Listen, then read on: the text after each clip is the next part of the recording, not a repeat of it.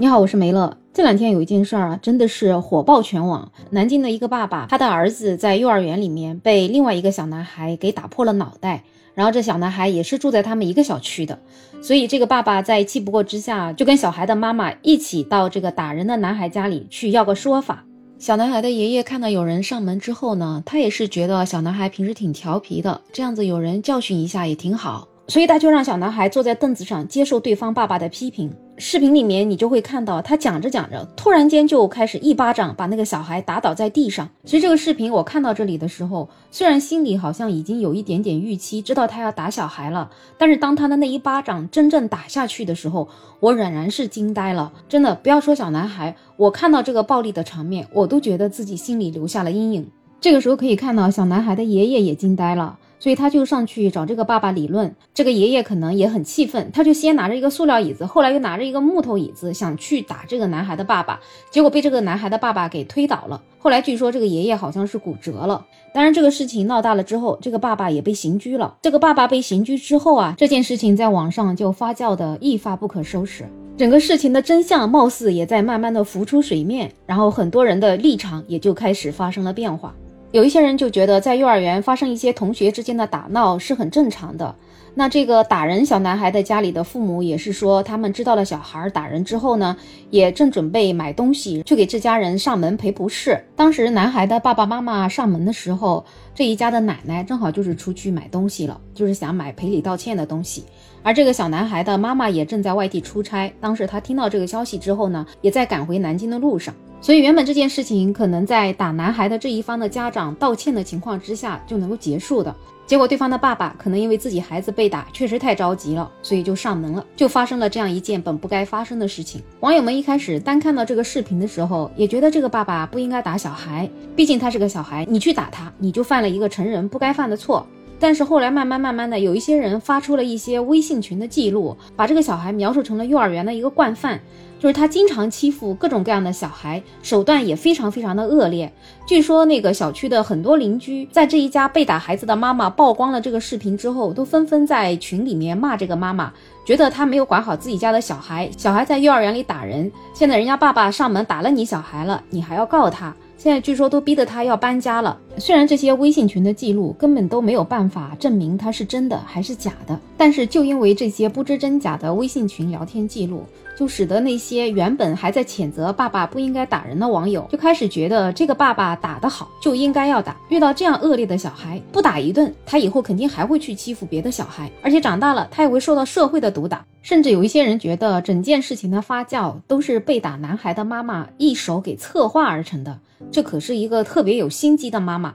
她已经掌握了整个的舆论的密码，所以现在整个舆论的风向都是在男孩的妈妈引导之下走到现在这一步的。虽然有一部分网友仿佛在知道了真相之后就开始同情这个打人的爸爸，甚至觉得小男孩就是应该打，但是男孩爸爸的家属可不这么认为。他们一家人又跑到被打孩子的家里去，要求得原谅，甚至对方的妈妈还有奶奶模样的人都跪下来在求饶，一边哭一边求饶。那个妈妈其实，在那个打人的视频里的时候，她真的非常的冷静。她的老公去打了那个小孩的时候，她还在边上看着，甚至还有一点点笑意。但是现在她的老公被抓进去，要被刑事拘留，甚至要被判刑之后，她知道了后果很严重了。所以他们一家人跑过来哭了。所以不管你觉得这个男孩的爸爸打人打得有多对，但是按照我国的法律，那你打了人就得承受打人的后果。现在再跪下来求饶，也许为时已晚。因为目前被打孩子的妈妈说了，她是坚决不接受和解的。而对方的家属之所以跪下来求饶，也是希望能够得到这边的和解，从而减轻对她老公的判罚。但是目前看来为时已晚，这个打人的爸爸卢某某还是要为他的冲动付出代价。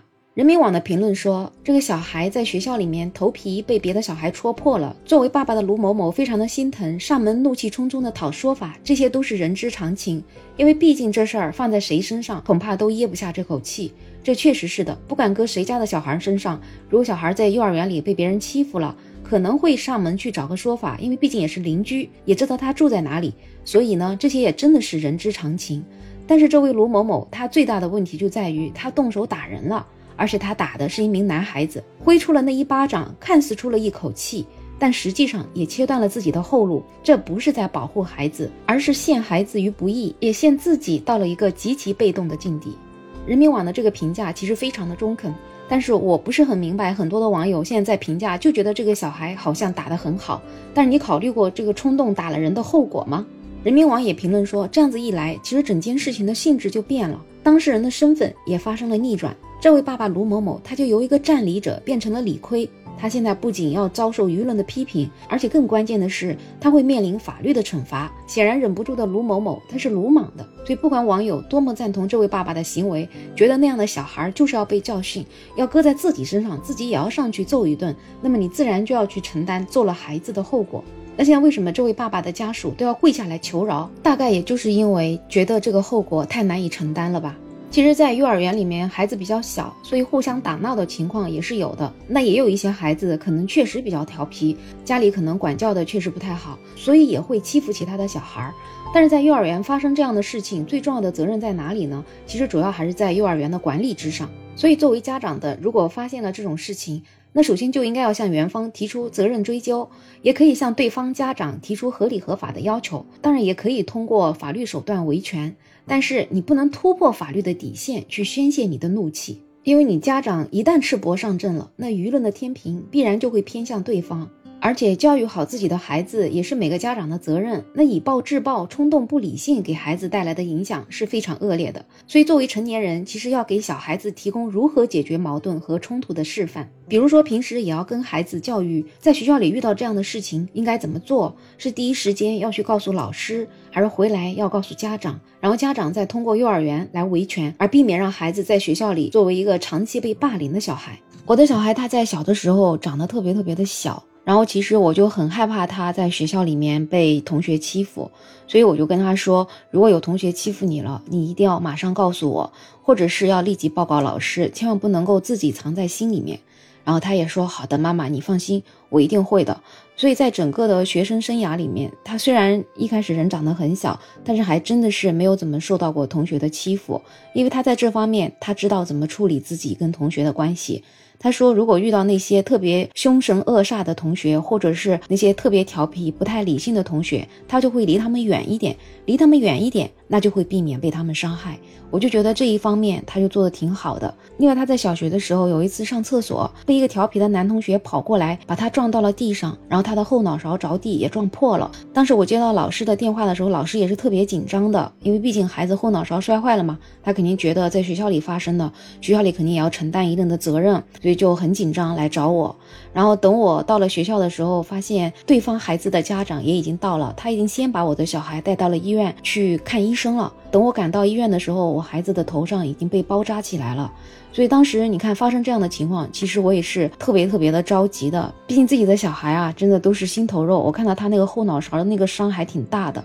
但是对方的家长态度也特别特别的诚恳，就跟我说孩子是调皮不小心把他撞倒的，如果说检查下来有什么问题，他们都会承担。那我看到对方家长态度这么诚恳，那我也就只能够说选择原谅他，因为伸手不打笑脸人，人家已经这么诚心诚意的道歉了，那我也不可能再不依不挠。后来还好检查下来，小孩也只是皮外伤，所以这件事情就过去了。但是我小孩他自从这件事情之后，他在学校里面就会更加的小心，他走路都会看到对面有。没有人撞过来啊？所以也就是说，吃一堑长一智吧。但是如果说这件事情当时很冲动，闹得不愉快，甚至说我要跟对方的家长大打出手，虽然我不一定打得过啊。